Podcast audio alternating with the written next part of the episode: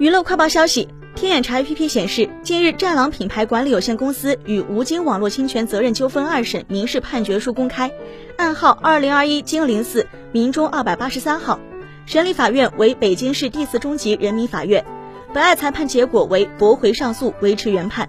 该判决书显示。法院认为，被告战狼公司销售的槟榔产品外包装及兑奖卡均含有吴京的肖像，且标注电影《杀破狼》主演吴京助力战狼品牌字样，